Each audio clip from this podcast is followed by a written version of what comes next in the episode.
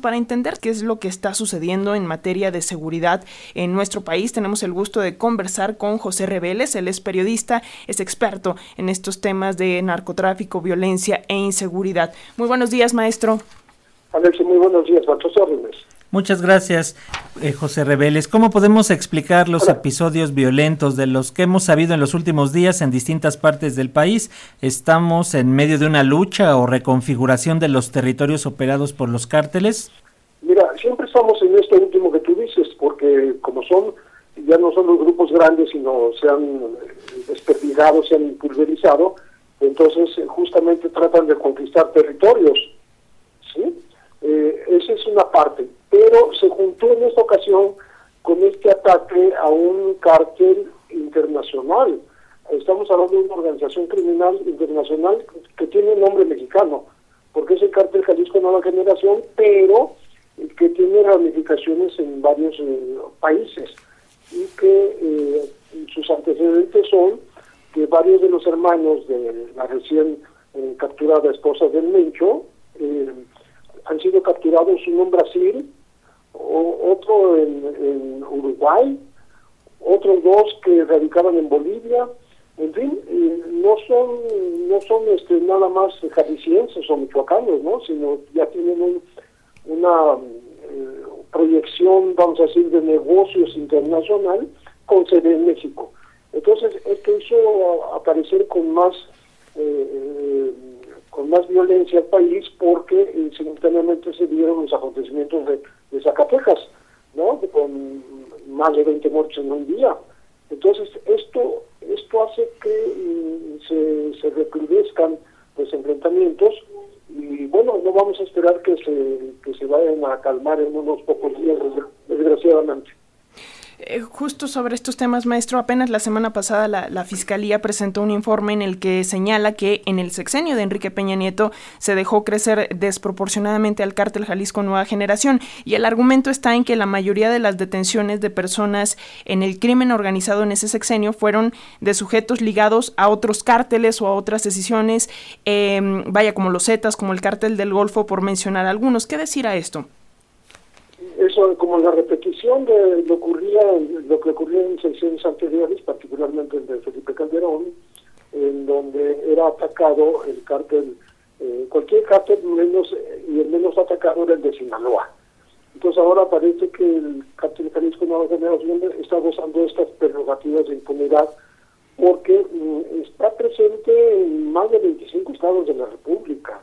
Hay que considerar que Estados Unidos lo tiene en la mira también digo, afortunadamente para México, porque juntos están combatiéndolo en coordinación, ahí sí hay cooperación, porque ya invadieron el sur de Estados Unidos. Entonces, y, también con agregando a todo tipo de drogas que eran antes las metanfetaminas, la marihuana, la heroína y la cocaína, le agregaron ahora el fentanilo. Entonces, esto, eh, esto ayuda, vamos a decir, a que el combate sea un poco más certero, más organizado, menos caótico, menos de coyuntura, eh, sino con objetivos muy precisos, como fue el caso de Rosalinda González Valencia, que estaba en la mira, la fueron a buscar, la localizaron ahí cerca de donde vivía, en Zapopan, y bueno, ahora está, está en prisión, eh, habiendo evitado el peligro de una reacción rápida del cártel Jalisco, porque se la trajeron inmediatamente a México y de aquí a Morelos para evitar cualquier eh, reacción violenta por parte de este grupo. Así es, y lo primero que vemos, José, es el, lo que fueron las consecuencias, la repercusión, el secuestro de estos marinos quienes ya aparecieron eh, hace apenas un, par de días. ¿Qué es lo que podemos esperar con esta eh, parte del combate frontal a, la, a los grupos delictivos? También ya se anuncia algo para Zacatecas en esta semana. El miércoles, sí. Sí, curiosamente, eh, para mí es correcto que estén atacando las finanzas, que les ataquen su poderío económico, que es lo que están haciendo con el cártel Jalisco Nueva Generación. Pero en Zacatecas deben aplicar la misma, la misma receta.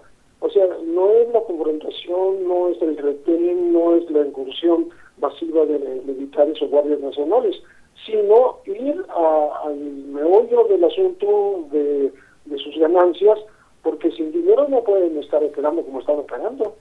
Entonces hay que identificar los grupos y sobre sus eh, cuentas bancarias, sobre sus empresas fantasmas y debilitarlos de esa manera, que, es, que yo creo que es la manera más rápida.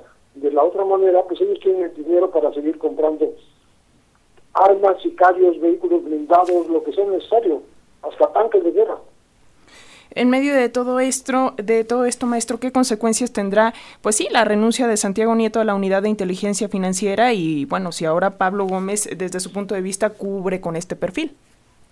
Yo creo que eh, estaba haciendo muy buen trabajo Santiago Nieto, el mismo que espero que pueda desarrollar también y, y siga en la misma línea Pablo Gómez, porque eh, hay que hay que decirle con todas sus letras, el, ataque a, las finanzas del cártel Jalisco Nueva Generación empezó hace más de un año eh, desde, Estados Unidos, con la operación Pitón y la operación Agave Azul.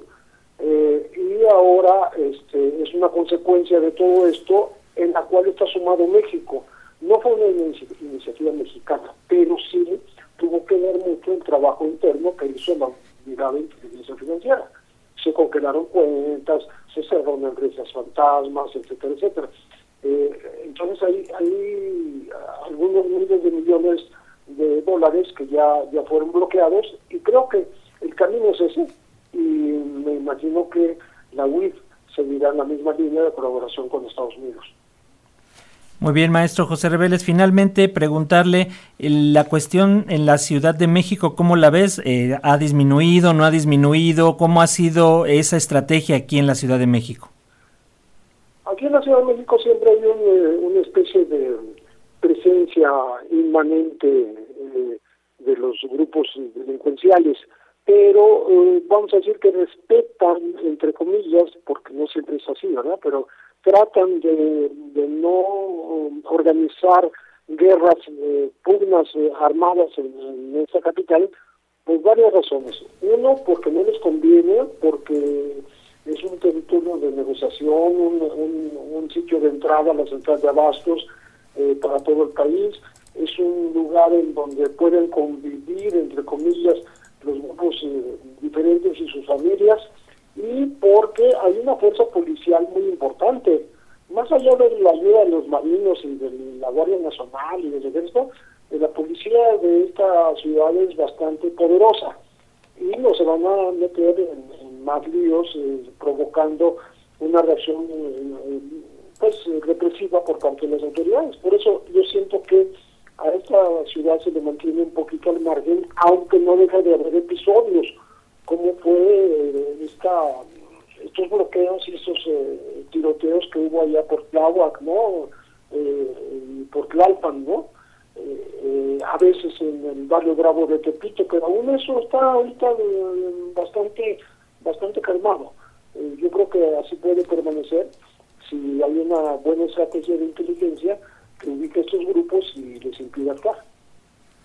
Muy bien, maestro, vamos a estar pendientes. Además, Milenio informó también eh, acerca de un nuevo modus operandi en el centro histórico. Aquí están comprando plazas, eh, gente de la Unión Tepito para después, bueno, e, edificios históricos para después convertirlos en plazas. Están también eh, utilizando esta otra estrategia.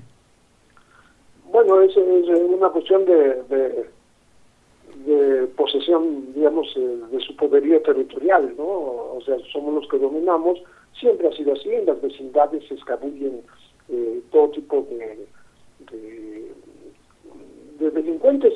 Eh, lo mismo un, ladrón común que un narcotraficante y se pierden en las azoteas y en, los edificios de las vecindades, pero también emplean eh, estos sitios como bodegas para los para sus trailers llenos de, de contrabando traen mercancía extranjera que la pueden robar en la carretera y llevársela a Tepito. Eso, eso siempre ha sido así y no hay manera, no, no ha habido manera de evitarlo. De tal manera que es un, sigue siendo un barrio bravo, bajo un dominio muy fuerte delincuencial, en donde cada vez que entran las, las, fuerzas eh, policiales, por ejemplo, eh, pues logran algunas capturas que son menores, ¿no? La gente que maneja el, negocio este, difícilmente es capturada. Han ido cayendo poco a poco eh, algunos de sus líderes de la Unión Tepito y, sus delegaciones, porque hay la Unión Tepito y están otros grupos, este, pero eh, siempre hay un sustituto, ¿no? Eh, como ocurre en los grupos delincuenciales de toda la República. Tú quitas a un líder y al rato llega un sustituto. Entonces, estamos, estamos hablando de un barrio que siempre será conflictivo en tanto no haya pues, una, una acción, vuelvo a lo mismo, ¿no? Una acción, eh, una embestida eh, dura a, sus ingresos, a, impedir que sigan haciendo el gran negocio que hacen ahí. Pues complicado panorama, maestro José Pepe Rebeles, muchísimas gracias por estos minutitos para las audiencias de Radio Educación y seguiremos en constante comunicación. Con muchísimo gusto y saludos a ambos. Gracias, buen día.